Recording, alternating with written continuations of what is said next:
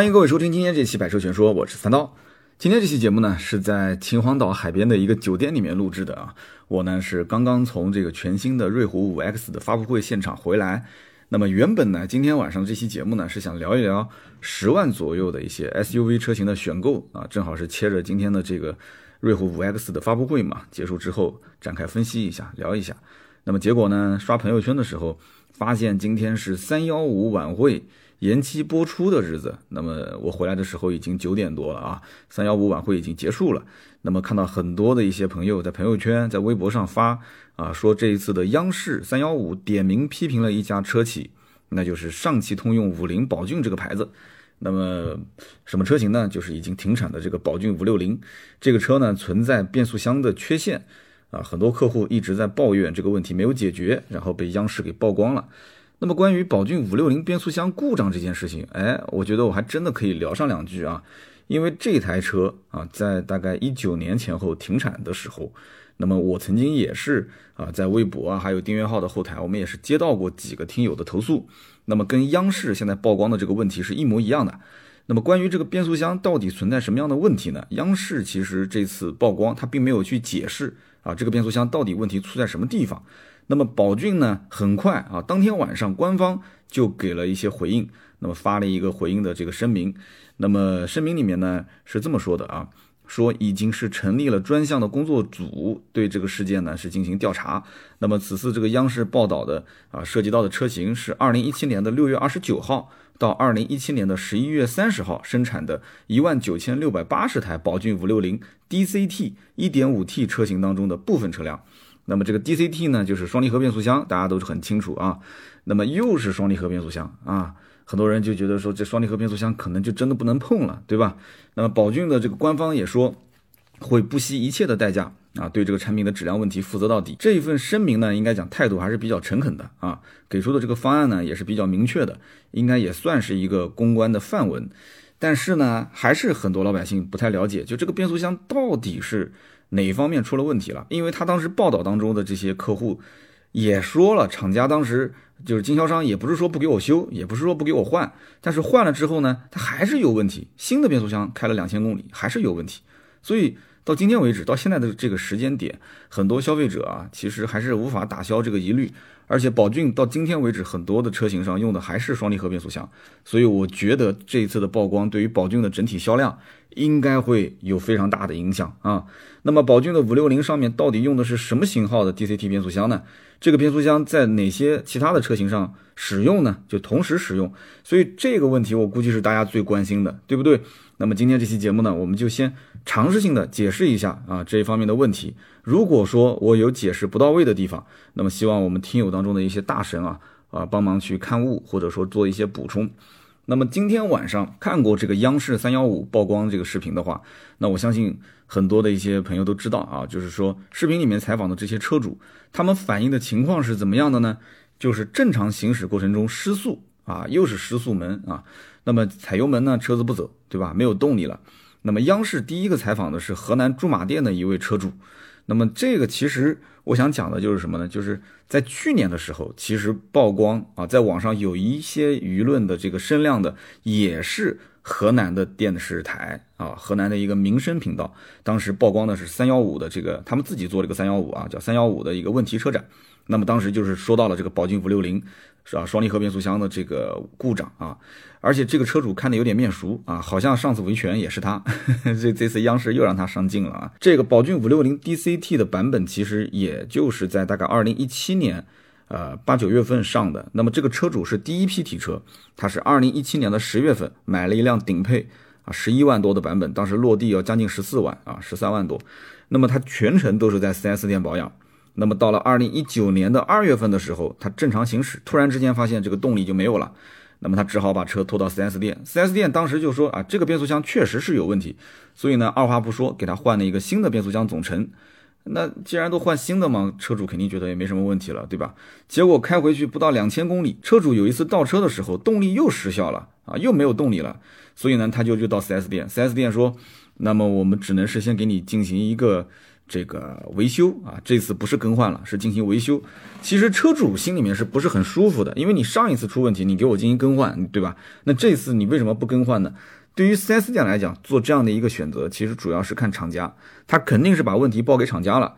厂家如果说，哎，你更换啊，我给你邮件说更换，那你就更换。如果说维修，那他只能是维修，因为 4S 店是不愿意承担这样的一个成本啊。这个成本是希望是厂家来承担，厂家给什么方案，那就按照什么方案走。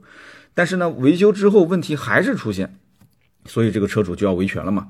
那么央视采访的第二个是广东中山的车主，这个车主呢是一年之内更换了三台变速箱啊，他是没有进行维修的，他是上来就换，上上来就换。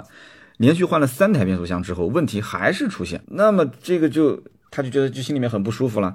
但是经销商的解释是什么呢四 S 店说这个只能说是你运气不好，因为这个呢是小概率事件啊，就说白了，其他的人开五六零，人家也不出问题，那为什么你开就出问题呢？对吧？那这个车主也很冤啊。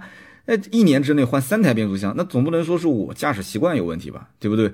所以到后来呢，4S 店直接就是把他的故障码消除之后啊，也不弄也不修了，直接让他开走啊，说下次不会再出现这个问题了，再出现问题你再来。那么这车主心里面肯定是慌的一批啊，对不对？所以呢，到处去投诉，那结果投诉你看也是要真能解决，也不会上央视，对吧？最后上了央视。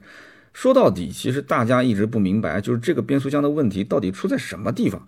对不对？你你治病肯定要治根啊！你病根找不到，你你上来就换动力总成，你有什么用呢？对不对？你该解决什么样的问题？哪个点上哪个零件出问题了？你该去换就换，换完了解决不就行了吗？啊，所以就解决来解决去，一直没解决出问题来啊。那么销售又跟他讲说，这个车子其实质保五年，你怕什么呢？你还这个车指望说能开五年以上啊？所以这个。这个话当时说的，我觉得这真的是让很多的一些宝骏车主可能就心寒了。这宝骏怎么就不能开五年以上呢？对吧？那销售说有问题该修修，该换换，五年之内又不要你掏钱。这个话听的呢是挺强势的，但是修过车的人都知道，一方面修车非常耽误事儿，对吧？因为你一修车那就没车可用，非常不方便。另外一点就是，我相信这个宝骏店里面应该它的服务还达不到说。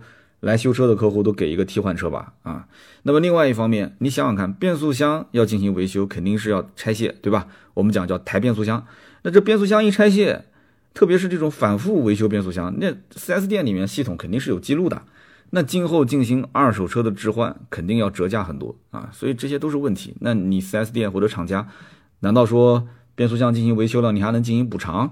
啊，那肯定不可能嘛，对不对？我自己的那个奔驰小 C 不也是吗？油封漏油，油封漏油其实不是什么大问题，但是呢，需要把变速箱抬下来，然后呢更换油封，再把它安上去。所以其实对我将来置换还是有些影响的啊。我也没跟 4S 店要什么补偿，说实话，要是硬拼也是能拼回来一点，但是都是熟人，我也实在是不好意思啊。所以这个事情呢，我今天做这期节目啊，就在网上查阅了很多。就是关于宝骏五六零的这些以往的投诉的案例，那我看到有的车主呢是选择啊，就是反正你该换就换，该修就修。那么有一些车主觉得说这个只是个麻烦，赶紧要退车。那么 4S 店我看到有个案例很有意思啊，4S 店说行退车，但是怎么个退法呢？它其实是以二手车的估价的方式啊去收购了车主的车辆。那么你说一台当年落地那个哥们儿不是顶配啊，当时落地大概在十二万左右的宝骏五六零啊，一点五 T，你说应该按多少钱收呢？啊，两年左右啊，结果收了客户的价格在六万多块钱啊，六万多块钱。其实车主表示也很无奈啊，但是他也知道这个国产品牌的车子可能折旧率比较高，但是最后呢，他是为了不闹心，还是选择六万多块钱就把它卖掉了。也就是说前前后后损失了五六万啊。才两年多，损失了五六万，所以我相信这个车主啊，就是把车给卖掉的车主，他肯定是对宝骏的品牌，对于上汽旗下的所有的品牌，上汽通用的所有的品牌，应该讲都是失望透顶，他今后一定是不敢再去碰了啊，包括双离合变速箱，他肯定也是不敢再碰了。所以你想一想，这个车主当年为了图便宜啊，为了贪大求全，宝骏五六零车子不是又大嘛，对吧？配置也还可以，当年为了这个去买了一台啊，相对来讲性价比不错的车。这个车子当年卖的非常好啊，上市的两个月左右，当时这个车销量已经能过两万多台，最巅峰的时候应该是二零一六年的三月份前后，当时这个车子应该是卖到了四万多台啊，四万两千多台，很厉害。号称是神车啊，但是不到三年，这个车子最后就停产了。那为什么停产呢？其实说到底还是相应的质量问题啊，质量问题。有人讲是让位啊，有人说是让位给宝骏五三零。我觉得其实宝骏五三零，你要想，如果说五六零的口碑一直很好的话，它为什么不用五六零的 Plus，或者说是就叫五六零升级版啊，五六零换代车型垂直去换代呢？它为什么要换个名字呢？其实根本上就是这个牌子其实已经做砸了。啊，五六零的牌子，五六零的口碑已经砸了，所以就不再用这个牌子去在中国市场上去销售了。所以说，你想想看，当时六万多块钱卖掉的车主啊，他如果算一算自己损失的这个五六万块钱，加在一起啊，十一二万，其实去选 SUV 的话，国产品牌可以完全跳级了嘛？啊，合资品牌其实也可以选到了。那么，宝骏五六零的这套 DCT 的双离合变速箱。它的问题到底出在什么地方呢？啊，其实这还是一套湿式双离合变速箱。我觉得先先不要着急啊，大家先不要着急，我们可以先聊一聊市面上常见的一些双离合变速箱，就是我们可以就专门针对国产车的双离合变速箱，我们可以聊一聊，到底现在国产车的双离合变速箱是什么样的一个水平。啊，这也是很多人在买国产车的时候的一大疑虑啊，就是说国产车是不是三大件不行？三大件就是最主要的发动机、变速箱两个嘛，对吧？那发动机出故障现在概率还是比较小的啊，而且我们其实国产的很多车的发动机其实还是不错的。那么最主要还是在变速箱这方面，我们国产车当中最常见的就是双离合变速箱啊，我们很少会看到有些车用什么 AT 变速箱，对吧？长安是算用 AT 变速箱比较多的一个品牌，但是大多数的。品牌像什么长城啊、吉利啊，还是以双离合为主啊，包括上汽啊，都是以双离合为主。那么其实为什么要用双离合变速箱？这里面原因很简单啊，就是双离合的变速箱对于中国的车企来讲，技术难度是非常低的，而且见效是非常快的。因为中国品牌其实大家对于变速箱这个领域啊，都是在一个起跑线上啊。那么国外的变速箱的企业呢，啊，也比较愿意帮助国内的。这个车企去发展它的双离合变速箱技术，记住了啊，是愿意帮他去发展双离合变速箱技术啊，不代表什么呃六 AT 啊、八 AT 啊、九 AT，这个我们后面再说。那么，所以就出现了很多所谓的自主研发的双离合变速箱，对吧？你比方说比亚迪，比亚迪有内部代号叫做六 DT 二五和六 DT 三五两款双离合变速箱。那么包括像江淮，江淮的 S 五的中期改款用的是一个六速的湿式双离合变速箱，其实他们都是跟啊美国的博格华纳公司合作开发的。那么怎么去理解呢？也就是它核心的双离合的模块其实是别人提供给他的，但是双离合的这个变速箱主体是它的自主研发，所以对外呢，它只说这个变速箱是自主研发的啊，其实根本就不是的，这里面还是有老外啊在帮助他去操作。实际上呢。最根本的就是都是仿制的大众 DQ 两百七速干式双离合和大众的 DQ 二五零六速的湿式双离合，都是在仿制它们。所以你不要说大众的双离合出故障就就很垃圾，其实一点都不垃圾啊！大众的双离合变速箱其实非常的好，只不过早期不适合中国的这种路况环境，那么它慢慢的也在改进当中，对吧？所以说这个有的时候啊，喷大众也不能一棍子把它给打死啊，就你还得要去看一看，它也是有亮点的。那么都是在仿制啊，仿制大众的 DQ 系列。那么宝骏的五六零出问题的这套变速箱，它的代号叫做 DCT 三六零。那么其实是上汽和也是这个啊美国的博格华纳合作啊，然后去开发的。个人猜测，我个人猜测啊，同样也是借鉴了大众的双离合的技术。因为你去看上汽目前用的是两套双离合变速箱，除了我们刚刚讲的啊，在宝骏五六零上面用的这个 DCT 三六零啊，是一个六速的湿式双离合。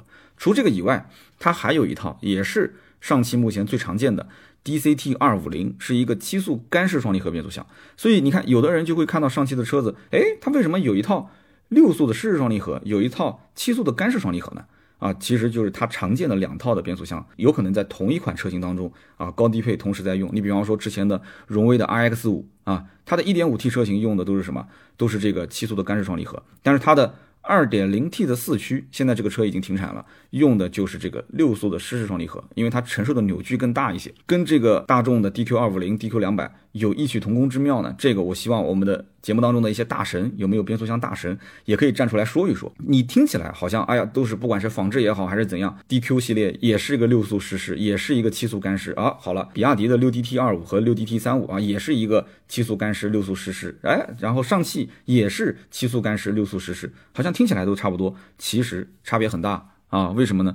因为你要想学到大众的 DSG 的这个变速箱的精髓啊，它的高传动效率还是有很大的困难的。所以你看，即使是用上 1.5T 的这个直喷发动机，你其实会发现它其实开起来之后，这个油耗也是不是很低的啊。所以这个东西就是师傅还是没教到位啊。那么上汽的这两套变速箱，DCT 的250啊，这套七速干式双离合主要是用在荣威 i6。名爵六、荣威 RX 五，就刚刚我们说的 1.5T，现在都是一点五 T 了啊，在这些车型上，那么相对来讲，换挡的效率还是不错的，表现还是可以的，可靠性也是相对来讲还可以。但是这一套 DCT 的360啊，六速的湿式双离合变速箱，其实稳定性就不如 DCT 250啊。所以大家也不要去迷信所谓的什么湿式双离合，其实从骨子里来讲的话，就是你只能说湿式承受的扭矩比干式要大一些，但是干式其实传动效率比湿式要好，但是这个里面它的稳定性其实跟干式、湿式都不太相干。我们一会儿后面要详细去讲解啊，它的稳定性到底出于什么地方。那么它的这个 DCT 的三六零的变速箱是用在什么地方呢？啊，包括之前啊名爵的 HS。包括荣威的 RX 五的 2.0T 四驱现在已经停产了啊，包括现在的 RX 五的 Max 啊，这些车型上都在用。那么我们可以再说说其他的一些国内常见的这个自主品牌的一些车用的都是什么变速箱啊？比方说长城的哈弗系列，包括魏派，那魏这个品牌下的车型，大多数搭载的都是七速的湿式双离合变速箱，代号是 7DCT 四五零，这个也是。啊，美国的伯格华纳提供的离合器的模块，然后德国大陆提供的变速箱控制单元，那么变速箱的主体是长城自己的，所以对外还是说啊，长城说这是我自主研发的啊，其实你看是不是自主研发，你自己看对吧？那么它最核心的就是编程和调教。其实请的是奔驰和格特拉克这些国外的大佬过来帮助啊，坐镇去进行调教。所以你看，对外讲说这是我自己的啊，是是对是自己的，就老外只是在旁边看一看，对吧？给个眼神。那么这台变速箱其实呢是有比较明显的，就是通过牺牲它的。换挡速度来缓解它的传动，也就是我们讲的什么叫传传动呢？就是顿挫嘛，啊，它有这样的一个倾向。所以换句话来讲，我们简单理解就是它是牺牲性能来换取稳定性。我曾经在节目里面也讲过啊，国产很多的一些双离合变速箱都是用牺牲性能来换取它的稳定性。所以说，长城的车子普遍都被吐槽说顿挫比较明显，油耗比较高。但是呢，哎，你很少听说，哎，长城的双离合变速箱会出现什么故障，对吧？那么我们再说吉利啊，吉利旗下的中低端的车型，那么用的都是格特拉克的六 DCT 二五零，那么是一个六速的干式双离合的变速箱。那么比方比方说像吉利的这个帝豪的 GS 啊，比方说帝豪的 GL 这些车，那么吉利相对高端一点的，就价格卖的贵一点的。不管是车型也好，还是它的高端品牌，像领克啊，领克零一、零二、零三，还有包括吉利的博越、星越、嘉际这些车，用的都是吉利跟沃尔沃合作开发的七速的湿式双离合啊，它是可以兼容四十八伏轻混和这个插电式混合动力系统。那么相对来讲，吉利的双离合变速箱啊，稳定性还是可以的，目前没听说过有什么大面积的投诉啊之类的。那么广汽传祺啊，也是一个。啊，之前喜欢用双离合变速箱的，那么是一个七速的干式双离合变速箱，它是由 FPT，也就是菲亚特动力科技提供的相关的技术，也就是在国内之前卖的非常惨的费翔啊，飞翔和致悦这两台车之前用的，那这这两台车现在都停产了啊，就整个菲亚特基本上也都退网了。那你也看不到了，那怎么办呢？哎，直接拿过来用在广汽传祺的车上。那么这个变速箱其实呢，虽然讲起来是一个合资品牌的啊变速箱，直接拿过来用，但是实际上表现很一般。它的低档位的闯动啊，也就是我们所谓的讲的这个顿挫是非常明显啊。那么二零一九年之前，广汽传祺的 GS 四销量不是非常好嘛？其实用的一直都是这个变速箱啊，七速的干式双离合。那么之后呢，到了二零一九年。广汽传祺不是上了一个 GS 五的新款嘛？全系用的都是爱信的六 AT 的变速箱。那么二零一九年一九款之后的 GS 四也就随之啊随即就更换成了爱信的六 AT 变速箱啊，因为毕竟这个批量采购嘛，对吧？这个 GS 四、GS 五都开始用六 AT 的变速箱，那么相对成本也会低一些啊。那么说白了，其实讲到底，不管是用双离合还是用六 AT，主要就是个成本问题啊。说到底还是为了赚钱。所以简单的讲。国产车它为什么力推双离合的变速箱？其实就是其他类型的变速箱他们自己玩不转，对吧？这个捯饬一下 DCT 的双离合变速箱是最省时、最省力、见效最快的。那么我刚刚讲，像国外的这个像财富或者是像爱信这些大佬，他们自己的看家本领啊，不管是六 AT 啊、八 AT 啊、九 AT，六 AT 那我就便宜一点，我就卖给你。在他们的眼中，这些都已经是玩剩下的技术了。但是你要想拿我的九 AT 的变速箱，或者是我的八 AT 的变速箱，第一个我的量不是很大啊，我也不愿意卖给你。那卖给你的成本也是非常的高，因为这不是说单单的一个变速箱给到你就结束了，我还要帮你把整个车啊整套系统进行调教。所以说这里面应该讲，对于中国车企来讲。一个十来万块钱的车，它也肯定不会用这些技术啊，所以这也是将来中国车企跟合资车之间啊啊是需要去赶超的一个非常非常非常大的一个技术上的差距啊。所以现在目前来讲的话，中国车企的变速箱技术，至少在 AT 变速箱的技术方面，那真的几乎是零储备啊，零储备。你别说赶超，现在就是去学都很吃力。那么有人讲了，那你这个 AT 不行的话，双离合你不用，那你就换用 CVT 不就行了吗？CVT 的变速箱呢，结构相对来讲简单，开发的难度也比较低。但是问题是，这个 CVT 的变速箱潜力比较小啊。低端车你去用一用还是可以的。那马尔思域的车主讲了，那你说我是低端车啊？我不是这个意思啊，我不是这个意思啊。我我的意思就是十来万以下这个家用轿车用一用还可以。但是你想想看，中国品牌的目标是要向上前行啊，人家不是想去做那种十万以下的，人家想做十五万以上的车。所以你要向上的话。中国车企说：“我自主研发 CVT，花那么大把力气做 CVT，那奇瑞不就是一直在研究自己的 CVT 吗？到后面高端车型它其实还是用不上的啊。那么有人讲好，那 CVT 不用，那么还有没有其他的一些选择？好像真的就不多了啊。现在目前市面上就是双离合 CVT 或者是 AT 变速箱。那么今天我们在提到宝骏的五六零这个车的时候呢，大家想一想，之前宝骏一开始刚上市的时候用的都是手动变速箱，后来推出过1.8升。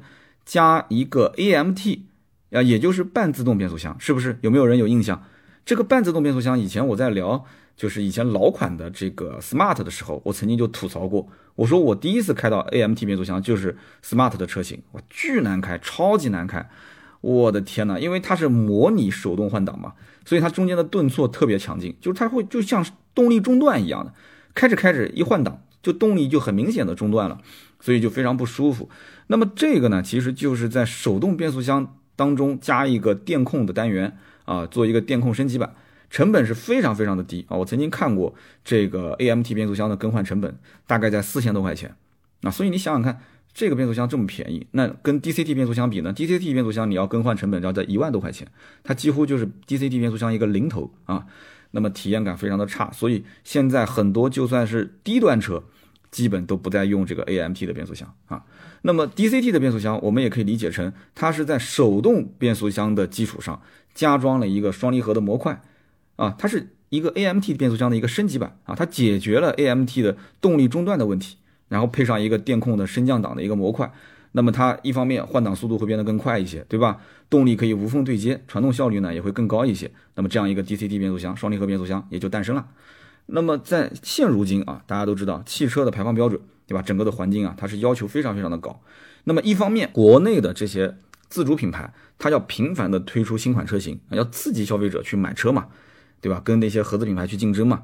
那么另外一方面，它又没有在三大件上，特别是变速箱上真正意义的技术储备，特别是变速箱。所以我讲这个变速箱的问题真的是很难解决啊。所以为什么现在要？用电动车去弯道超车呢？啊，它就可以规避掉变速箱的问题嘛，对吧？所以早几年技术不是很成熟的一些双离合变速箱啊，所谓的自主研发，对吧？早早的就投放到市场上去用啊。就比方说我们今天讲的这个三六零啊，就是 DCT 三六零，就是上汽去用的这个变速箱。那么对于车主投诉的所谓什么低速的顿挫啊啊，包括这些耐热性比较差啊这个问题，其实在厂家眼里面，这些其实都不算是问题。真正是到了说失去动力啊，趴窝了，脱档了，对吧？这些，那么在 4S 店，他还有一套话术啊，他可能会说这是偶发性故障，敷衍一下，他也就过去了。真的出现大面积的问题，而且涉及到安全性的问题，就真的出了事故，出了人命事故，才有可能真正最后被，对吧？曝光被召回。所以说，国内的这个双离合变速箱的技术啊，其实真的还有很长的一段路要走啊。等他走完这段路的时候，我估计可能将来燃油车也就不存在了，是吧？之前这个海南不是相关的这个领导也出来说了嘛？啊，在二零几几年之前，从此就不再卖燃油车了。所以说，你看现在双离合变速箱对比国外的，你比方说像保时捷的 PDK 啊，保时捷的 PDK 几乎没听说过出问题，对吧？奥迪的 D 二三八二，包括像大众的 DQ 系列，这个中间的差距还是非常非常大的啊。那么我们再回到这个宝骏五六零的 DCT 变速箱问题啊，这个上面我们去好好的聊一聊，就是这个变速箱为什么频频的出现故障呢？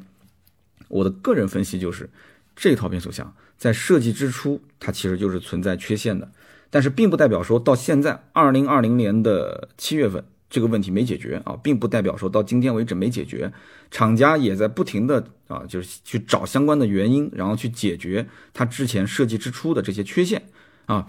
我在网上找到了一份上海汽车变速箱有限公司技术中心的专家写的一篇文章，啊，它的标题叫做“利用 FMEA 解决 DCT 三六零一档脱档问题的相关报道”。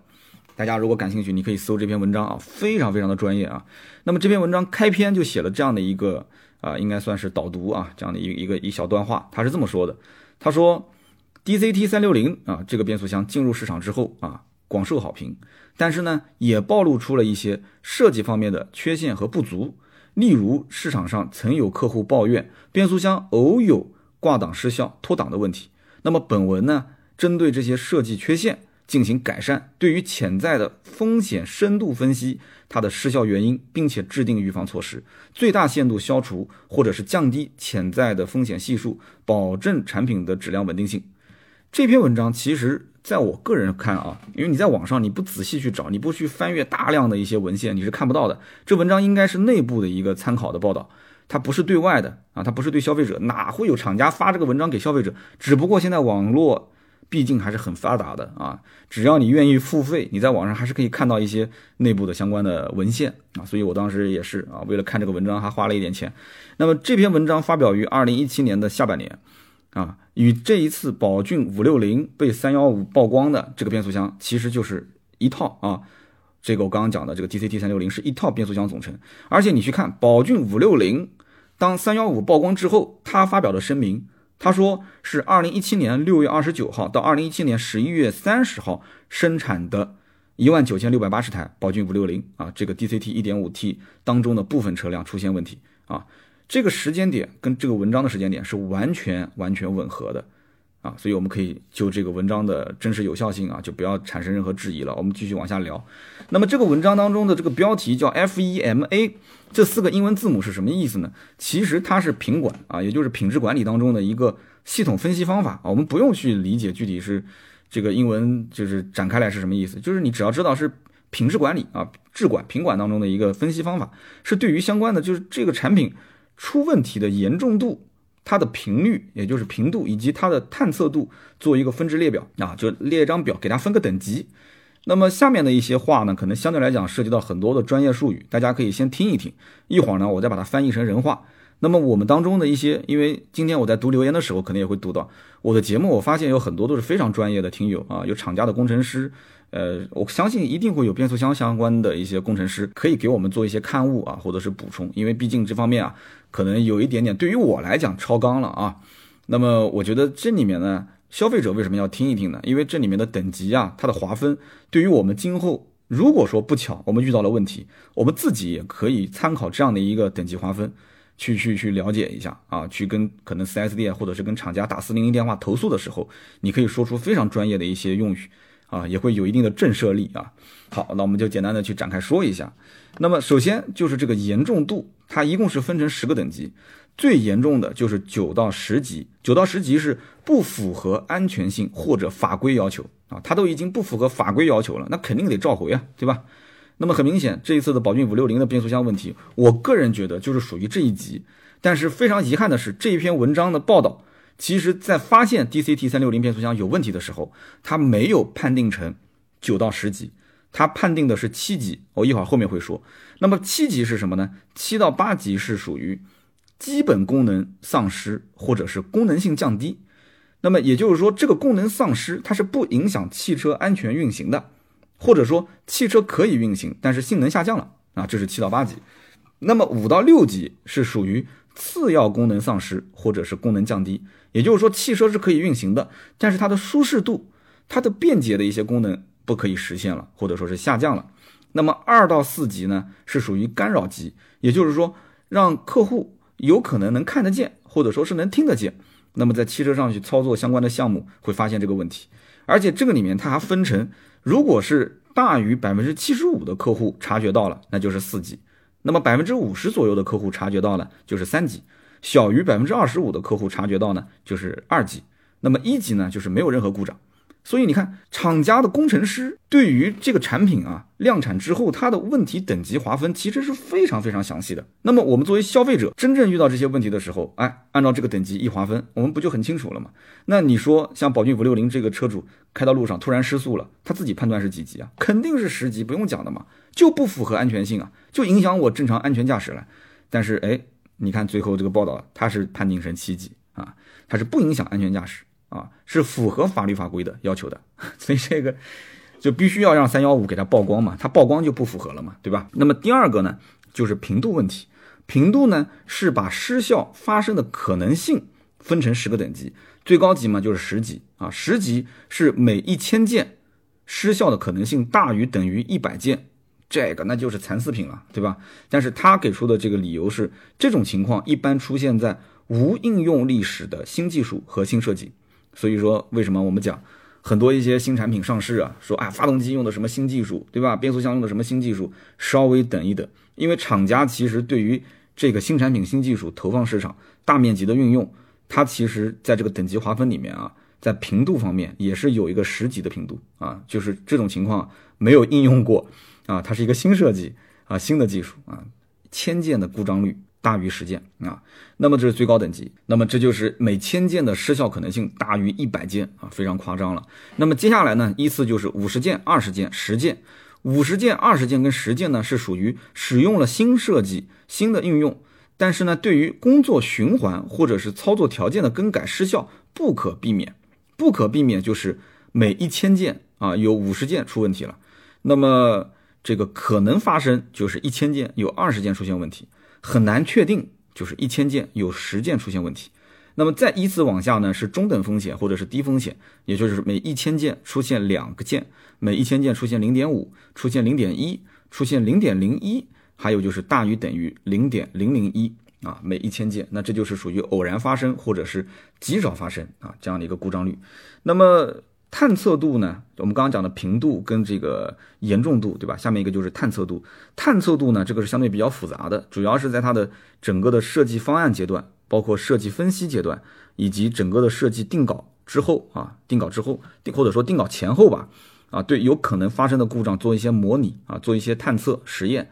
最高等级是十级，十级是绝对不肯定，讲人话就是无解啊，就是无解。就这套方案，反正设计出来，它会出现什么问题，我我我无解哈，这这个确实很麻烦。那么其他的一到九级呢，啊是可以通过各种实验来进行分析和确认的。那么在这份报告里面，对于这个 DCT 三六零的变速箱啊，就是我们讲的上汽的啊通用系列的 DCT 三六零变速箱，它的挂档失效脱档的问题的严重度，我刚刚说了，厂家最终给的报道就这个指导意见是七级，是属于基本功能丧失或者是功能降低。也就是这个功能丧失是不影响汽车安全运行的啊，或者说是汽车可以运行，但是呢，它可能性能会下降。那我还是那句话啊，消费者肯定不认可。那么消费者不认可也没办法啊，这个事情呢，厂家如果是召回，它其实也就是按照这个等级相应的给你降低嘛，对吧？从七级可能给你降到四级，或者给你降到三级。那么大家消消费者肯定是认为你给我降到一级，那是最好的，对吧？就是无故障。那么报告里面对于这个问题的建议，也就是解决方案也是有的，哎。这个就是最关键的了，找到问题了，你去给出解决方案，这是最关键的。我们去好好的听一听啊，这也是今天这期节目的核心亮点啊。关于三幺五晚会曝光的五六零的宝骏五六零的 DCT 变速箱到底出什么问题？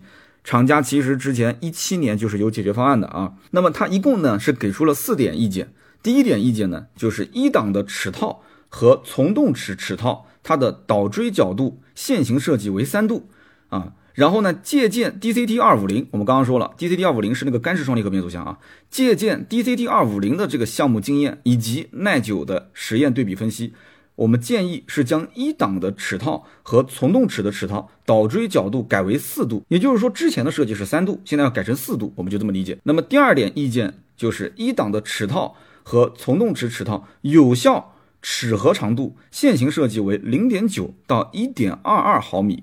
那么经借鉴还是那个干式双离合，也就是 DCT 二五零的项目经验。也就是说，其实我们可以理解，DCT 二五零是一个比较成熟的产品啊，三六零是后来推出的。借鉴这个 DCT 二五零的项目经验以及耐久实验对比分析后，建议是把一档齿套和从动齿齿套的有效齿合长度改为一点三到一点六二毫米。记住了啊，这是要进行更改，就它的原始设计方案就要进行更改了。那么第三一点呢？就是这个，就是在它的整个产品的这个应该讲是质量层面了。他说是同步环总成锥面静摩擦系数太大，那么对比增加同步环预磨合工序，每一个同步环装配前都要按照预磨合标准化操作指导书进行预磨合，那就说明什么呢？就说明之前没有做预磨合。啊，之前的同步环总成这个锥面静摩擦系数太大了，对不对？那就是要提升它的产品品质嘛。那么第四一点就是在进行上述措施的同时，增加软件预同步二次上档功能。因为大家都知道，这个双离合变速箱在挂一档的时候，二档可以同步上嘛，所以它要做软件的升级，通过这个程序去控制和预防脱档啊，就增加一个软件的预同步二档上档功能。那么以上的这些措施实施之后啊，通过验证发生度。就是发生故障的这个程度啊，会有所降低。上面这段文字呢，可能会涉及到很多的专业术语啊，我觉得大家其实不用去上心，我们只要知道一件事情就行了，就是上汽的变速箱的工程师，其实在二零一七年的下半年的时候就已经发现这个 DCT 三六零的变速箱是存在问题的啊。这个宝骏的五六零，其实 DCT 版本就是在二零一七年的八月份上市的。那么这个变速箱就是在那个时候装配上去的。那么之前荣威很多车也是装配的这个变速箱，我在网上搜了一下，也是有很多的一些问题。所以这个变速箱可以理解成，在二零一七年到二零一九年这个阶段，它都是不成熟的。那么有人可能会讲了，说那二零一七年如果上市的这些车发现有问题的话，那你直接给它改完之后就安上去，不就不会出现问题了吗？那为什么这个这个央视曝光的那些车主，到了一九年去更换还是会出现问题呢？那这个里面就存在一个什么现象呢？就是。你要知道，从硬件的生产标准到装配工艺啊，甚至到这个软件的升程序的升级，这一系列的工程是非常浩大的，这需要一个很长的周期。而且我们知道，宝骏五六零其实到了二零一九年前后，这车就已经停产了。就算给你换上一个之后已经是没有什么问题的 DCT 三六零的变速箱，但是如果你之前的这个程序没有升级的话，这个车子都停产了，我觉得升级的可能性也不大啊。那它的匹配度还是不高的，所以。就算是换了，安在这个老款的宝骏五六零的车上，出故障的概率还是很高。其实原因就在这里。那么这件事情，其实我讲的也算是比较明白了吧，对不对？所以这次的事件出来之后，可以这么讲啊。对于现在市场上销售的宝骏系列的双离合变速箱车型，肯定有非常大的影响，甚至对于上汽啊，上汽的包括什么雪佛兰啊、别克啊、凯迪拉克啊，也会有很大的影响。其实是挺冤的啊，其实是挺冤的，因为很多用的其实是个二五零的变速箱啊，DCT 二五零，它是干式双离合，它不是这个 DCT 的三六零。所以你以后要是买上汽的车，你看到用的是这个六速的湿式双离合变速箱。哎，你可以稍微的绕一绕道啊。如果是那个这个七速的干式双离合呢，我觉得问题不大啊，问题不大。所以呢，这就是今天我们得出的一个简单的结论啊。那么在二手车市场上，你要想再淘这些什么宝骏五六零啊，这一点五 T DCT 啊，我觉得你也要稍微的慎重一点了啊。那么对于这份报告，大家如果感兴趣的话，在网上也可以去搜一搜，也可以查得到啊。可能是需要付费啊。那么我在节目之前呢，这个也是搜了非常多关于宝骏五六零变速箱的一些故障的文章啊。有人说，哎，你这个三幺五晚会回到酒店都已经九点半了，你你哪还有那么多的时间去搜文章啊？我这么讲吧，在录音之前，现在是凌晨两点啊，就是录音的时候是凌晨两点。你想想看，我从九点钟进来，我啥也不干，打开电脑就一直到凌晨两点，就在干这一件事情。我凌晨两点才开始录音啊，明天早上一早又要去赶高铁啊，所以呢，我希望我只是希望这篇文章。啊，能够给大家带来一些有用的信息，能够让大家避一点坑啊，那我这个节目呢存在的意义呢也就也就有了啊，所以呢就分享给大家，希望对大家呢多一些帮助。那么好，以上就是关于这个三幺五曝光宝骏五六零 DCT 变速箱相关内容的一些啊我的看法啊，那么也是参考了网上的一些文献。那么感谢大家的收听和陪伴。那么今天这期节目呢是在宾馆录音啊，可能效果不是很好，希望呢多多见谅。但是比起上一期节目效果应该好多了，因为这里毕竟在海边啊，还是比较安静的。上一期节目呢，我是在家录音的啊，跟大家表示抱歉，确实声音呢可能周围环境有点嘈杂。那么录音的时间呢是上午吃早饭的时候，所以呢家里面孩子比较吵啊，我妈也在，我老婆也在，大家都在讲话啊什么的。那么希望各位呢多多见谅啊，因为那天上午其实我的心态也比较着急。那么我是凌晨五点钟起床写的稿，因为前天晚上事情比较多，我媳妇儿也是不让我熬夜，说你早点睡，明天早点起。凌晨五点钟起来写稿子，然后一直到八点多把稿子写完，然后九点左右才开始录音，也是紧赶慢赶。为什么呢？因为我要赶紧把录音录完，因为我将近我十点四十五还是十点五十的高铁，就幸亏我们家离高铁比较近。所以呢，我基本上二十分钟左右吧，我就到高铁站。那路上也没怎么这个堵车，这个哎不多说了。反正呢，我后期尽力啊，是保证在录音棚录音。但这个行程真的有的时候身不由己啊，我尽量保证录音的这个音频的质量，希望大家多多理解，谢谢。那么下面呢是关于上期节目的留言互动环节啊，也是希望大家多多在节目下方留言评论，留言评论就是对我最大的支持啊。就无论是对于节目中的内容，还是说你想跟我分享一点你自己的身边的一些事情，或者你想问个车价啊，了解一下什么车啊，都无所谓啊，都是可以的。那么上期节目呢，我们聊到的是啊，有一些这个电动车企业啊，最近是凉凉了。那么我自己开了一台电动车，说了一下我自己的感受啊。我看到有一位叫做听友二四五九零幺幺七八，他说。三刀啊，这个啊讲的是我录音环境的事情。他说能不能商量个事儿？你以后啊，如果录音效果不好，你能不能开场的时候就说一下，说你在哪边录的音，对吧？你好歹让我知道，有个心理预期。他说这期节目听的真的是吓死我了。他说我像往常一样，晚上洗澡之前打开喜马拉雅听《百车全说》，刚开始没什么，后来呢，我上床之后啊，我就听到这个节目里面啊有这个小孩的哭闹声，一会儿有，一会儿又没有，然后一会儿呢又听见鸟叫。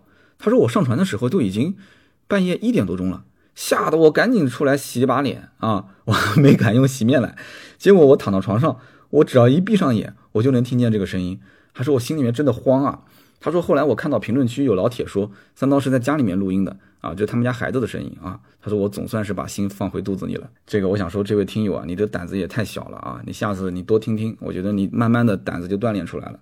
那么下面一位听友呢，叫做 C L A N N A 三零幺，他说这个三刀新听友来报道，说来惭愧，他说我是从事汽车研发的，但是我对于汽车市场行情不是很了解，所以呢，我经常想去啊一些网站上学一学市场行情的内容，结果呢看来看去啊，我就看花了眼，哎，结果呢听到了这个音频节目啊，发现这个音频节目很好啊，一方面呢可以利用碎片时间。另外一方面呢，也可以从另一个角度去了解一部车。其实无论是哪个网站啊，他说我一直都是白嫖啊。那么这次呢，我特意注册账号来给三刀留个言。他说呢，我之前是听了三刀帮朋友买车被打脸的那一期，所以呢才开始坚持去听节目的。他说，其实听三刀的节目就感觉啊，成年之后很少会有身边的人跟你去分享人生还有社会上的一些经历。他说三刀的音频呢，其实通篇下来听的都是大实话。那么感觉呢，除了身边的亲人，也不会有什么人跟你推心置腹的去讲这些话。他说，我看到评论区有人讲三刀废话多，啊，我觉得其实这是一个呃，怎么讲呢？就是他说这个其实你是在浪费三刀的善意，希望三刀你不要去在意这些留言，不要寒心。以后呢，要有空的话，一定要多分享一些跟职场相关的一些经历和感悟。非常感谢。那么也是谢谢这一位叫做 C R A N A 三零幺的听友。说实话啊，有的时候我的情绪。确实会被一些评论啊所影响，所以这也是希望大家多多评论，给我一些支持的原因。有的时候你可能就是微不足道的，你就发两句话，你说三刀，哎，我就喜欢听你唠叨，哎，三刀，我我觉得这个啊，就好久不听了啊，我可能三个月没听了，我最近又回来了啊，就是我往往看到就是简单的几句话几个字，我也知道在手机的那一头啊是我们的一个老朋友啊，我身边最近也是有朋友跟我讲说啊，你的节目有一两年没听了。啊，是我身边的熟人啊。他说最近呢，就是开长途，然后呢说，哎，听听三刀的节目。结果呢，就听到我之前的那些人物故事。他说一下就觉得说，哎，聊车我不爱听，但是聊故事我爱听，所以把我以前节目故事那些都找回来。听完之后还打电话问我，说，哎，你这个聊人物故事的，除了理想李斌那几期，还有哪哪几期啊？他就想想想找这些来听。所以你看，每个人的口味是不一样的，但是呢。这个我就像个厨子嘛，我也不能说照顾所有人，只能说是用心做节目吧。反正大家喜欢就留下来啊，如果是不喜欢呢，我希望是暂时的啊，就以后还是要喜欢啊，千万别离开，好吧啊。那么下面一位呢，听友叫做勾勾蛋啊，G O G O 蛋，他说这个关于三刀你说的哑铃市场，其实最根本的原因啊，还是成本。简单的讲就是电池成本的问题。他说，你如果想要续航长的话，你想想看，几年前一度电大概都是在一千多块钱，你要是五百多公里的续航，你光是电池你就要花多少钱，对吧？六七万块钱。他说这个传统燃油车一台十来万块钱的车，它的硬件成本也就五六万块钱啊。这个哥们儿是一个主机厂的这个汽车厂的工程师啊，这个这个他是研发工程师，所以他的话是绝对有可信度的哈。十来万块钱的车，硬件成本五六万，他说就是这样子的话，很多的一些自主品牌其实一直很长时间是赔本赚吆喝的。假如想要做个续航啊，还能做到，比方说这个四百多公里，车价能在十来万，那这光你想电池成本就要占了一大半，你说这怎么玩？你车身不要钱，电机不要钱，底盘不要钱，所以说就干脆要做到二十万以上，甚至更贵，不然根本就没有办法覆盖这个电池的成本。要么呢就做一些啊一两百续航的一些 A 零零级的小车，补贴钱大概十来万，所以这就是呈现了一个哑铃市场。哎，但是我想讲的就是，你看最近这个这个长城出的那个白猫，四百公里续航卖八万多块钱。啊，我那我就想问了，这这个是不是电池成本降了，还是怎么回事？现在的补贴也没有以前那么多了，像什么包括长城的欧拉，包括之前我去芜湖工厂看的那个小蚂蚁啊，当然小蚂蚁的续航没有那么长，小蚂蚁就很便宜啊，对不对？包括你像这个一一百多公里的这个五菱啊，五菱，我的天哪，你像。这个两三万块钱，这这个已经几乎是接近一台手机的价格了。那电池的成本怎么算呢？所以呢，我也想听听勾勾蛋这期节目能不能再补充留言一下，怎么去看这些 A 零零级的这些小车、小电动车，现在价格已经杀的这么这么低了啊，都是赔本赚吆喝吗？那么他又补了一段，他说：“我再说一点啊，从长期来看，特斯拉想要绝对的碾压自主品牌是不太可能的。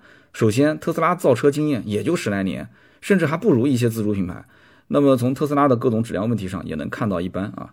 那么另外就是特斯拉的核心竞争力，它的三电系统啊，以及它的自动驾驶都是偏软件的啊，其实不存在硬件上的专利壁垒。第三呢，就是一辆特斯拉的 Model X 啊和一辆的蔚来 ES 八，到底谁对谁能碾压胜出还不好说。所以说，作为主机厂的研发工程师啊，就这个哥们儿是主机厂研发工程师。他说：“我不担心特斯拉会干死自主品牌。西方玩了一百多年的燃油车，我们照样可以杀出一条血路。所以新能源我们根本就没怕过。引进特斯拉其实就是想带动整个电动汽车产业链的升级。